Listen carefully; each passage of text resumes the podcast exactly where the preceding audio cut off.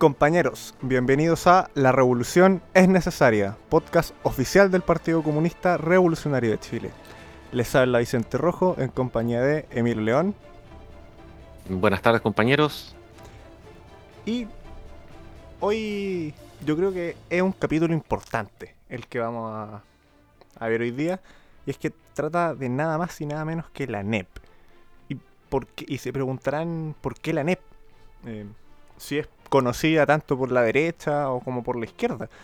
Y es que precisamente por eso es tan conocida y, tan tergiversada al mismo tiempo que tanto la derecha se agarra de ella para ir contra el comunismo y la construcción del partido de Lenin y Stalin, así como la misma izquierda revisionista se agarra de ella para decir que ese era el camino. ¿Qué opinas tú, Emilio, al respecto? Eh, bueno, la nueva política económica la importancia que tiene es porque ha sido la piedra de tope tanto de, la izquierda o la derecha del movimiento comunista o, digamos de la izquierda. Uno, para en el fondo de, desprestigiar el proceso de la construcción del socialismo a partir del primer plan quinquenal.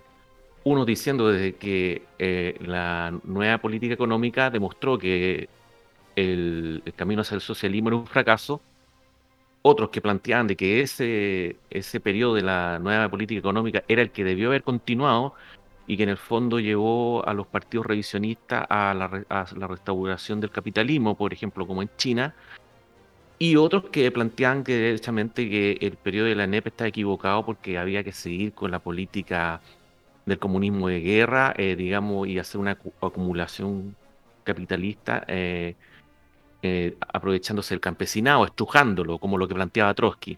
Con la industrialización acelerada, ¿cierto? Con la industrialización acelerada. Pero lo que no se entiende y lo que es que es la NEP es un periodo de transición.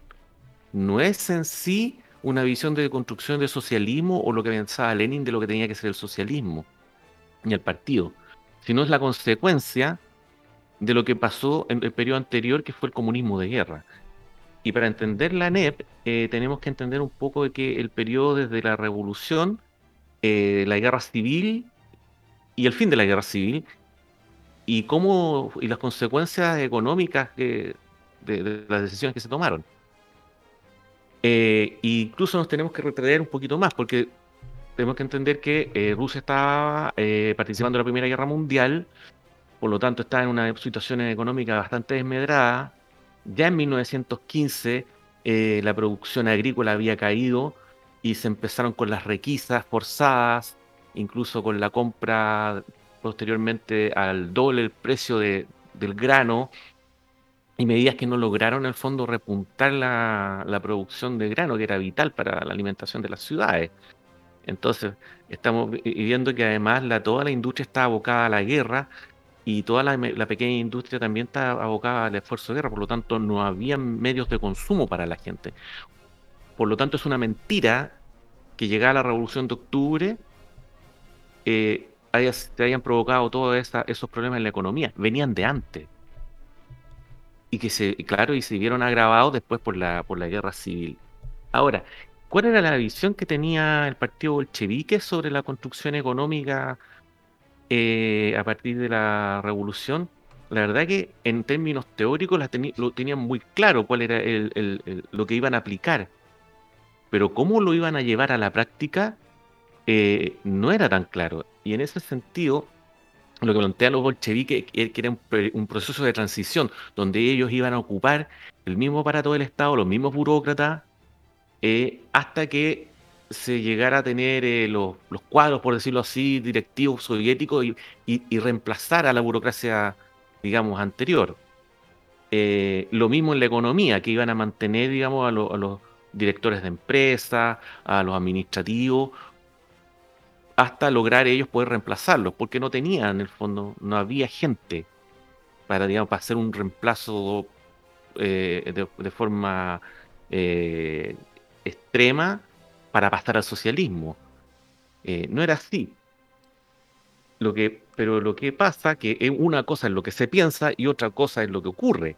Y ellos se encuentran con la guerra civil, se encuentran con que la economía está, había caído su producción en un 70%, se encuentran con que en el campo hay, las desigualdades eh, estaban a, tal nivel de confrontación con los campesinos ricos que cuando eh, el partido bolchevique, el segundo día de la revolución, plantea la entrega de tierras, se queda un caos. Y ese caos se ve reflejado en que las grandes extensiones agrícolas, grandes empresas agrícolas, por decirlo así, son subdivididas en pequeñas parcelas para darle tierra, la tierra que se le prometió a los soldados de origen campesino y a la gente, y cayó la producción más, a más aún. Porque si tú comparas una gran eh, empresa agrícola y que tú la subdivides en gente que no tiene maquinaria, no tiene la expertise y, no tiene, digamos, no tiene fertilizante, no tiene semilla, eh, fue eh, la, crisis fue aún mayor. Ahora en el plano industrial hubo un movimiento de toma de espontánea de toma de empresas para ponerlas bajo el control obrero y que significó, significó que se tomaran empresas que realmente no tenían significado de ser tomadas y con la administración de los obreros bajaron más aún su producción. Y hasta ese momento el, el Estado soviético no tenía la capacidad, digamos, de organizar ni controlar lo que estaba pasando y se dedicó simplemente como a, a, normar, a, poner reglas que, de lo que se tenía que hacer y al andar ya en 1918, 1919, logra eh, ordenar, digamos, esta, estos sistemas de control obrero para poder ponerlo en, el riel de la, economía del Estado, de las direcciones del Estado. Entonces, todo ese periodo de la, de la guerra civil y de la y digamos y de la intervención extranjera, en los niveles de producción eran casi un 80% más bajo que en 1913. Si, por ejemplo, en 1913 se, se cosechaban eh, 640 mil toneladas de trigo, eh, digamos a 1918 lo que pudieron recolectar fueron 2.000. O sea, hay dos razones por eso. Una, la baja, la, la caída de la producción, de partida el rublo no valía nada, se cayó la economía del trueque, y al final eh, vemos que se tiene que forzar, digamos, eh, la recolección de grano porque eh, la lucha de clases sigue en el campo, a pesar de que se había derrotado al ejército blanco, el culato, el campesino rico, empieza a acaparar y a esconder el grano, una, con la idea de, ahogar a la ciudad y de que los, los trabajadores se alzaran en contra del gobierno soviético, y por otro lado, porque no les convenía venderlo, porque la plata no valía nada. Y se da a tal extremo esa lucha que mm, se crean grupos de campesinos pobres, en conjunto con miembros del partido, armados para requisar trigo. Y además que es que un crimen que está penado con 10 años de cárcel, es un crimen súper eh, grave dentro de, ese momento después esos grupos se desinstitucionalizan ya en, digamos, en grupos más estables. Y el tema eh, era que ellos iban donde eh, se supone que está retenido el grano, lo requisaban, una parte quedaba para la localidad, otra parte era, eh, se ocupaba como pago para estos guardias y el resto iba al Estado. Entonces, nos vemos que la productividad hasta 1919-20 era terrible, incluso llegar, empezaron a, a, haber hambruna, la gente se empezó a morir de hambre, la gente empezó a huir de las ciudades. Entonces, cuando ya en 1921 termina la, guerra civil y como digamos se llega a cierta estabilidad, el país está destruido. Y recordemos de hecho que eran 14 potencias las que estaban metidas en el, en el conflicto. Entonces, eh, era quizá un poco esperable cómo iba a terminar la situación después de la guerra. Claro, pero tenemos que ver así como, rescatar puntos concretos. Primero, eh, que la idea que tenían los bolcheviques de cómo iban a construir eh, el Estado socialista no se dio, porque en la práctica fue totalmente distinto. Eh, segundo, la, lucha de clase, a, pesar de haber vencido el ejército blanco, se siguió, se siguió dando. Eh, tercero, y la parte más importante, yo creo, a, nivel económico, es, que es el atraso industrial que tenía la, Rusia en Rusia no existían los monopolios o los trusts, como llamaban ellos, que eran las industrias integradas. Por ejemplo, habían por ejemplo, la industria del carbón, junto con la del hierro, junto con la siderurgia, que pertenecían a todo un mismo conglomerado, que eso hiciera más fácil la nacionalización y seguir con la producción. Eso no existía. Al contrario, o sea, estábamos hablando que el 80% de la industria en, Rusia eran empresas que tenían 5 o 10 trabajadores. Era una cosa, digamos, muy atrasada y con una gran y con una gran economía campesina en, algunos lugares casi autártica, o sea que hacían su ropa, intercambiaban entre ellos. Y además de eso, digamos, todas las redes de, distribución estaban destruidas cuando terminó la guerra civil.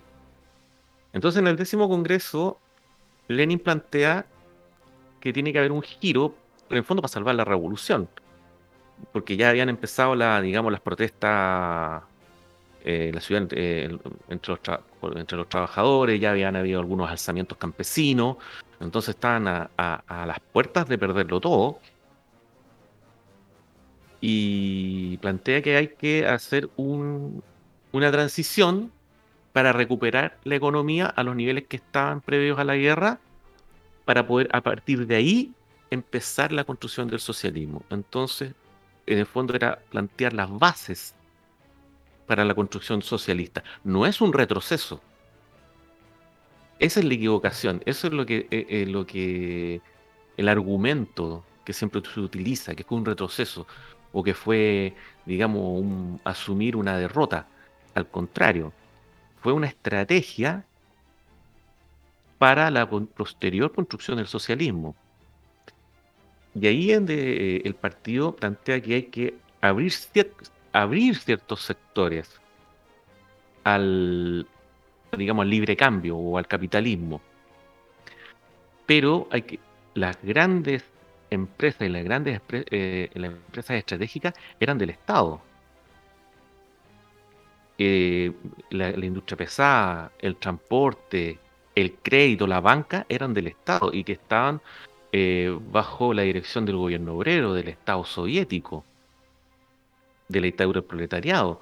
Entonces, claro, existía lo que se llamaba un, un capitalismo de Estado, pero era un capitalismo de un Estado obrero, o sea, los beneficios no eran para, gran, para grupos económicos extranjeros ni para grandes capitalistas, ah, era para. Y mencionar una cosa: eh, ni por asomo habían elementos burgueses o, dueños de estos de estas industrias dentro del partido, que, es algo que sí se ve hoy día en, otros eh, países. Claro, por supuesto directamente. Sí, ahí, vamos a hablar de la, de, la, discusión en el fondo de, las posiciones eh, a favor o en contra de la NEP o como, como tenía que ser, cuando ya se cumple, se determina que se cumple el periodo de, digamos, de reconstrucción y se tiene que pasar a, otra etapa.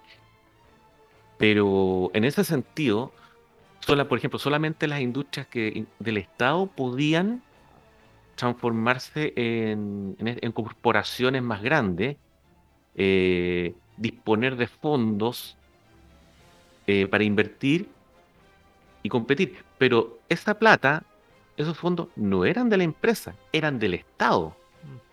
Ellos no podían disponer libremente de, ese dinero o de esas ganancias, como ocurre o como ocurrió posteriormente en Yugoslavia, como ocurrió, como ocurre en China, donde son empresas entre comillas del Estado, pero que son empresas capitalistas que utilizan sus ganancias para sí mismos y para invertir en lo, en lo que ellos o, estimen conveniente. Mm, esa es la diferencia. Entonces, aquí no hay un capitalismo totalmente abierto. ¿Qué es lo que se abrió? En el fondo, cuando fue el comunismo de guerra, se, hubo un momento en que se estatizó todo. las circunstancias de la guerra llegó a que se estatizara todo, incluso hasta el boliche a la esquina, por decirlo así. Y literalmente, empresas de cinco personas fueron estatizadas. Entonces el Estado soviético se vio con que tenía una masa de empresas improductivas y que era un problema que no podían administrar, porque estamos hablando de miles y miles de pequeños negocios que no, que no aportaban mayor, económicamente mucho al país y era más un problema. Y eso se les dio la oportunidad, digamos, de, entrar en el libre cambio y que empezaran a crecer. Lo mismo pasó en el campo, apoyándose en el campesino medio, cobrándose un impuesto en tribu y el resto que lo pudiera comercializar libremente. En el fondo fue acumulación capitalista, que permitiera en el fondo llevar hacia las ciudades los medios necesarios que necesitaba la industria para crecer, o sea, alimentos, eh, materias primas, combustibles, que, era, que, fue, que era la base de lo que, que de lo que se iban a construir o desarrollar en estas grandes empresas que eran del Estado. Entonces, el fondo fue estas pequeñas empresas, ya desde antes de la revolución, eran las que surtían a las grandes empresas de, muchas materias primas. Es una cosa bien. Era una, era una, economía bien irregular en ese sentido. No, no, no, no, no se había desarrollado como en, Inglaterra o en Alemania. Era muy primitiva. Y eso le permitió empezar a elevar los niveles de producción, sobre todo de grano, sobre todo de restituir el comercio, eh, de, restituir, digamos, el, el orden económico financiero, pero con vistas a qué? a cimentar la base de la construcción del socialismo. No era porque que, digamos que Lenin hubiese dicho, no, saben que me equivoqué y, lo que correspondía era eh, un sistema mixto eh, o darle más cabida al capitalismo y, seguir, y que siguiera creciendo el capitalismo y que ya cuando tuviéramos un, gran desarrollo económico capitalista, ahí vamos a pasar al socialismo, cuando ya la burguesía ya estaba de vuelta. No fue así. Nunca perdieron el control. Nunca perdieron el control de la, de la industria pesada, de la industria estratégica, nunca perdieron el, control de la banca. Siempre estuvo en manos del Estado soviético. Entonces se malentiende que haya habido un retroceso al capitalismo. Fue, como te digo, se permite. En el fondo, eh, eh, la economía iba a dos bandas.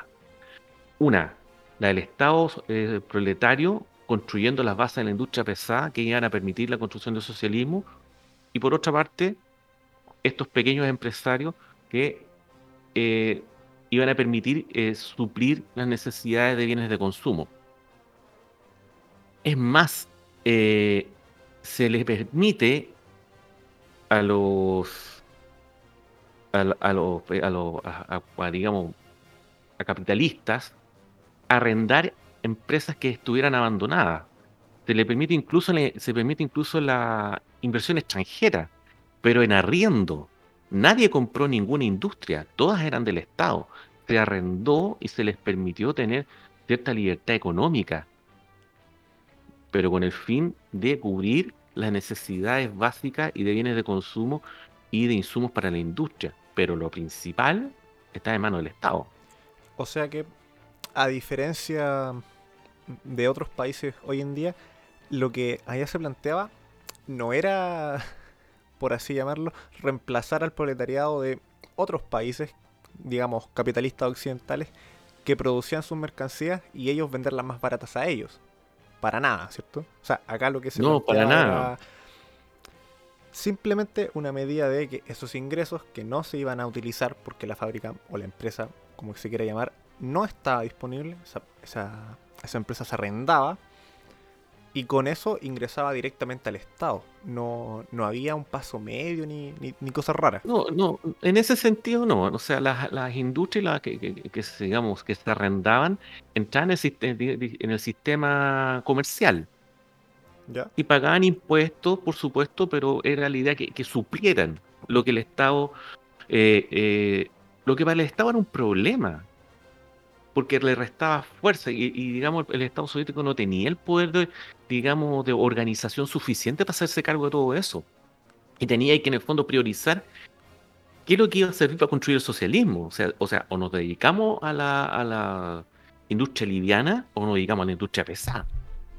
O sea, eh, fue en el, fondo una solución para elevar la producción a los niveles a niveles suficientes para empezar la construcción del socialismo durante un periodo determinado. O sea, ese fondo, entendámoslo, es una transición, es un periodo de transición, así como lo fue el comunismo de guerra. No estamos hablando de socialismo, no estamos hablando de construcción de socialismo como tal. La construcción del socialismo en la Unión Soviética empieza con el primer plan quinquenal, cuando ya después de la nueva política económica sentó las bases, logró su cometido, que era ese. No era un fin en sí mismo. No era lo que pensaba, como dicen los trotskistas o los bujarinistas de derecha, eh, el, socialismo en sí. Eh, por otro lado, eh, también hay que entender que no era tan fácil llegar y nacionalizar eh, digamos, las industrias de la, Unión Soviética, porque muchas de ellas estaban en manos de extranjeras. Por ejemplo, no sé, pues, el 42% eh, del industria del hierro estaba en manos extranjeras, del acero, las maquinarias, 50% de la industria química, el 37% de la industria forestal y el 28% de la industria textil. Todo eso estaba en manos de Francia, Bélgica y Inglaterra. Entonces, antes que entraran a invadir la Unión Soviética, no era llegar y nacionalizar y provocar una invasión porque está ahí atacando la, propiedad de, digamos, entre comillas, los intereses de esos, de esos países.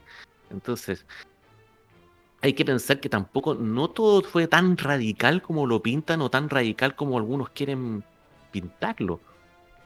Hubieron muchas dificultades y muchos matices. Y la. Y digamos, y el valor, digamos, del, del, de la dirección de Lenin de la dirección bolchevique del partido fue aplicar el marxismo-leninismo, adecuarse a las, circunstancias que estaban viviendo y salir adelante. partiendo de su visión principal y cómo fueron evolucionando para llegar al camino que se habían propuesto, que era la construcción del socialismo, que siempre lo tuvieron claro. Entonces, no hay contradicción ahí. ¿Me entiendes? O sea, que la NEP eh, fue una solución a un problema que se encontraron. Nunca intentó ser el nuevo camino, ni mucho menos reemplazar em, la economía centralizada y planificada que, ya se venía conversando desde antes de la guerra civil.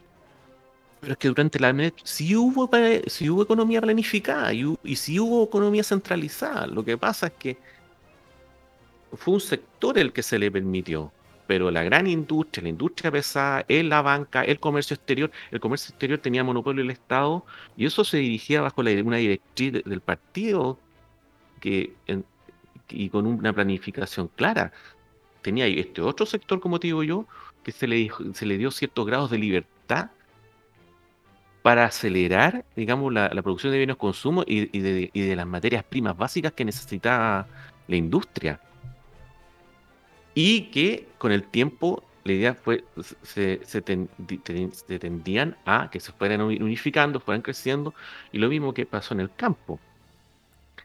Porque dentro del comunismo, del periodo comunismo de guerra, también hubieron intentos de hacer eh, o eh, granjas colectivas, y que terminaron eh, en un fracaso, porque digamos, cuando se hicieron estas granjas colectivas, fueron dirigidas por obreros, por intelectuales, miembros del partido que no tenían ninguna expertise en lo que era la, producción agrícola y que terminaron bajando la producción y muchos de ellos no siguiendo las líneas de, digamos centrales y produciendo lo que les era más conveniente para ellos para hacer trueque para cumplir sus necesidades y, al final esas cooperativas terminaron trabajando para ellos mismos. En el fondo, como, no les, como no les daba para producir lo que les pedía el Estado, al final se transformaron en, en, digamos, en empresas de, digamos, de, ¿cómo te lo voy a decir? Supervivencia. De, supervivencia de, ellos, de, las personas que trabajaban ahí. Entonces, hubieron muchos problemas en el, en periodo del comunismo de guerra.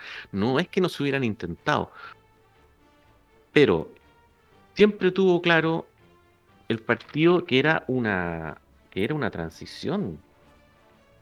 Entonces, de hecho, en el octavo congreso, eh, cuando se plantea, digamos, la, la entrega de tierra, que entre comillas estaba nacionalizada y no estaban en manos, no, no era en manos de propiedad privada, dice así, textual.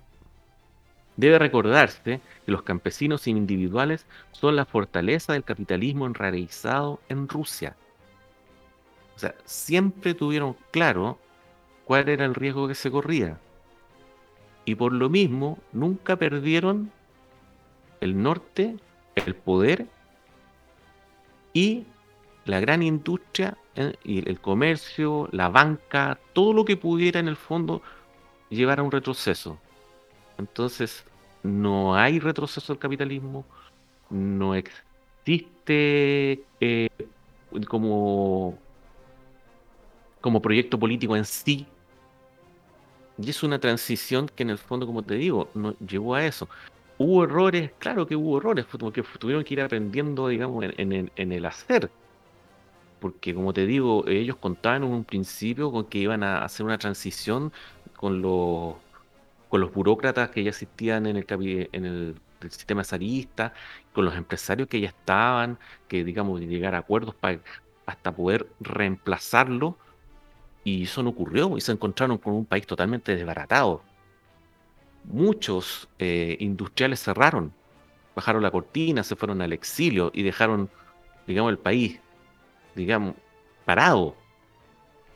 Entonces, durante los años del comunismo de guerra, toda la, toda la industria y todo el esfuerzo se fue al frente y después tuviste que transformar toda esa economía para suplir las necesidades del pueblo, porque en el fondo está están al límite. Llegaron ya al límite de las fuerzas del pueblo y que se están empezando a rebelar. Como te digo, con levantamientos campesinos, protestas y huelgas. O sea, no es que hayan pasado, pues, se hizo la revolución de octubre y todos fueron felices y todos los obreros están en llamas con, con digamos, por decirlo así, con la revolución. No era así, se estaban los remanentes de la burguesía total. Ahí la ideología burguesa metía en la mente de los trabajadores, eh, el ausentismo laboral, la falta de disciplina, son cosas que se construyeron en el tiempo. Es más, habían eh, posiciones que hablaban de que a los trabajadores se los tenía que motivar no con plata, sino con incentivos morales. Y Lenin dice, el partido dice, no, pues a la gente hay que incentivarla con plata. No tiene una mentalidad socialista. Eso se, va a demorar. Entonces, durante todo ese periodo, eh, en muchos aspectos siguió corriendo el, digamos, el, el régimen del valor, la moneda y más adelante ya se fueron reemplazando por otros incentivos. Em, y habiendo visto todo esto, el, principal punto es que la NEP era una transición, una etapa, y no algo que se iba a perpetuar en el tiempo, o, mucho menos la línea em, a futuro del partido. ¿Cuándo se acaba la NEP? ¿Qué surge? O sea, ¿qué posiciones hay? ¿Quiénes las plantean? Ya, ¿Cuál mira la... es la que resulta victoriosa? Eh, ya, eh, la NEP termina alrededor del año 29, pero lo, lo que importante no es la fecha, lo importante fue qué se logró, cuándo se determina que el, ese proceso, esa transición cumple su etapa. Ya hemos conversado de cuál, era que en el fondo volver a los niveles de producción, fortalecer el Estado soviético, fortalecer la economía centralizada, eh, de, tener en las manos, digamos, la industria pesada y, digamos, y el control de las finanzas, el comercio, en el fondo tener en la mano cualquier elemento que pudiera eh, tomar la burguesía para volver. y al año, al año 29 ya se habían cumplido las metas económicas de, digamos, de antes de la guerra, incluso se habían superado y además se había eh, terminado de ocupar toda la capacidad técnica que estaba sin uso desde, desde, desde la revolución. Te estoy hablando de industrias que estaban botadas, eh, digamos, de, fábricas que, no, que solamente están con la mantención mínima esperando a, ser usadas. O sea, Entonces ya todos los sectores que no producían volvían a producir de manera constante y subiendo. Eh, claro, ya, ya, estábamos, se habían cumplido las metas económicas y se, había ocupado toda la capacidad técnica que, se había, que había hasta antes de la guerra. Pero eso no era suficiente. Eso era la base. Y de ahí, a, partir de esa base, tú tenías que empezar a hacer lo, llamar, empezar la industrialización del país. Recordemos que el socialismo se construye en base en la industria pesada. Y ahí surgen dos posiciones, oposición de izquierda, oposición de derecha. Eh, la oposición de izquierda que lidera Trotsky eh, plantea que no debe haber alianza obrero-campesina, que se debe seguir casi volviendo al régimen del comunismo de guerra, con lo que él plantea la, la, industrialización acelerada, que es en el fondo estrujar al campesino, obtener los fondos para capitalizar y con eso financiar la industrialización. Y eso significa en concreto romper la unidad obrero-campesina y volver a los tiempos del comunismo de guerra donde la gente no producía, escondía el grano, se rebelaba. O sea, era en el fondo destruir todo lo que se había ganado. Por otro lado tenía a Bujarin, que planteaba que no había que terminar digamos, con, con esa, ese sector privado, sino que había que potenciarlo, porque ese sector, en el fondo, el que, el que iba a capitalizar, había que hacerlo crecer y el que iba a aportar a, al desarrollo del, de la industria pesada porque era más eficiente y claramente que era más eficiente en ese, hasta ese momento que la industria del Estado y que debía y que era posible que, eh, que participara de la construcción del socialismo. De hecho, su consigna era enriqueceos. O sea, es una, consigna que muchos años después repetirá Deng Xiaoping diciendo enriquecerse es, glorioso. Claro, el cierre del capítulo del socialismo chino, de hecho. Claro. Entonces te encuentras con dos, con dos, con dos tendencias. Un, y lo, y lo más que llama la atención es que las dos tendían a liquidar la posibilidad de la construcción del socialismo en la Unión Soviética. Tanto la posición de derecha de Bukharin como la de ultraizquierda de Trotsky. Significaba, como te digo, era liquidar cualquier intento de construir el socialismo. Mm, y bien, estas dos posiciones eh, tenían apoyo entre el comité central. O sea, no era tan bien que, la, bueno, ya en ese momento Stalin eh, tuviera hegemonía dentro del partido, tenía que lidiar con las distintas tendencias. Tanto Bujarin como Trotsky tenían un peso específico dentro del comité central y no eran pocos. Incluso llegó un momento en que llegaron a ser la mitad del comité central. Entonces la pelea por, eh, terminar con la NEP y luchar contra las dos tendencias liquidacionistas fue dura. Hasta que logró imponerse la línea bolchevique que planteaba que la NEP ya había terminado su rol, que el desarrollo económico que se había logrado ese momento ya era eh, el, adecuado para empezar una nueva etapa y que en esa nueva etapa la burguesía ya no tenía ninguna cabida. Y es cuando ya se plantean el primer plan quinquenal, que es el plan de la construcción del socialismo.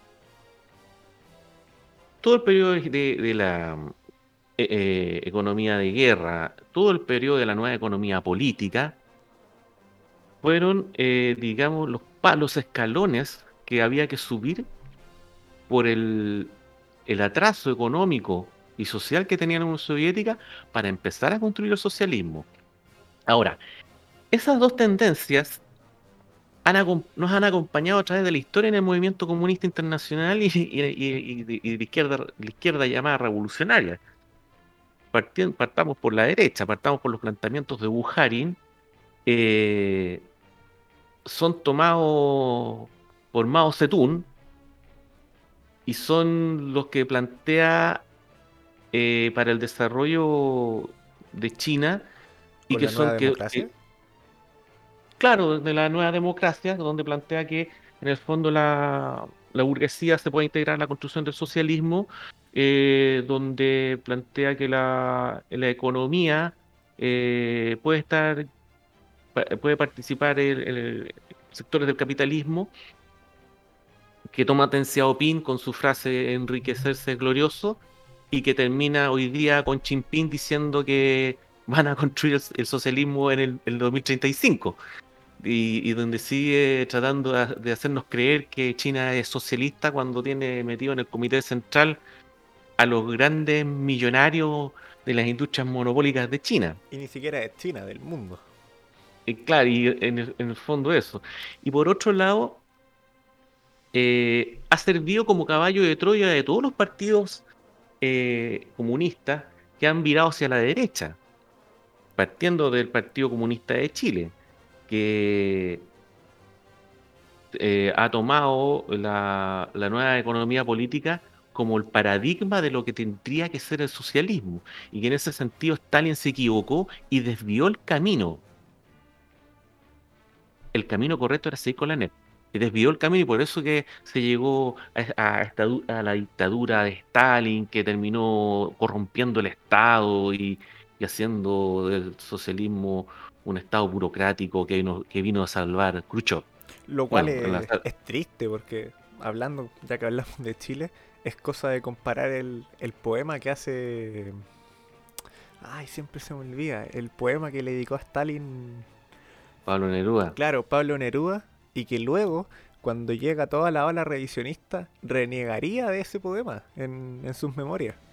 Sí, pero como digo, lo más importante de destacar es que se toman desde de, la nueva política económica como un fin en sí mismo para justificar su renuncia a la dictadura del proletariado, para renunciar a la economía centralizada, para renunciar en el fondo a la revolución.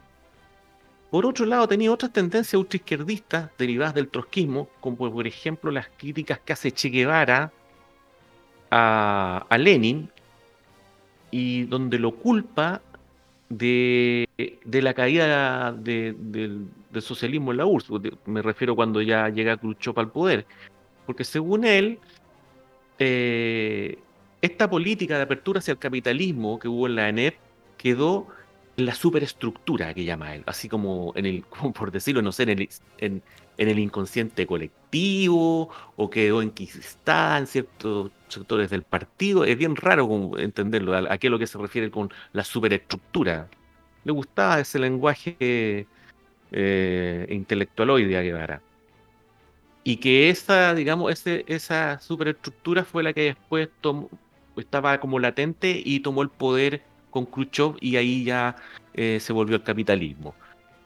Una visión totalmente subjetiva eh, que no tiene ningún asidero, digamos, científico y que son de fondo las opiniones de Trotsky. Y que de hecho em, niega que efectivamente hubo un golpe de Estado contra el partido y contra Stalin en la Unión Soviética. Claro, eh, como digo, eso es lo que voy, que la, la NEP es usada tanto como la derecha como la izquierda para atacar la construcción del socialismo. Fíjate tú que tanto el revisionismo cruchovista como el ultraizquierdismo castro-guevarista atacan a Stalin por haber terminado con la NEP. Y en el fondo, ¿qué es lo que hacen? Es negar la construcción del socialismo, es negar que se podía construir el socialismo, porque en el fondo había que seguir con esa etapa. La Unión Soviética, según ellos, no estaba capacitada para construir el socialismo, entonces tenía que seguir con este régimen mixto que en el fondo iba a llevar a la restauración del capitalismo en la Unión Soviética. Y sería el partido de Lenin y Stalin el Partido Comunista de la Unión Soviética el que se encargaría de callar a estos revisionistas y pequeños burgueses a inicios del año 1933, con los resultados del primer plan quinquenal. Exactamente. Y como ya lo he repetido y no voy a cansar de repetir, para que, les quede claro, el socialismo en la Unión Soviética se comienza a construir con el primer plan quinquenal, con el Partido Comunista Bolchevique de la URSS, bajo la dirección de José Stalin. El resto es interpretaciones pequeño burguesas. Y recuerden, compañeros, la revolución es necesaria.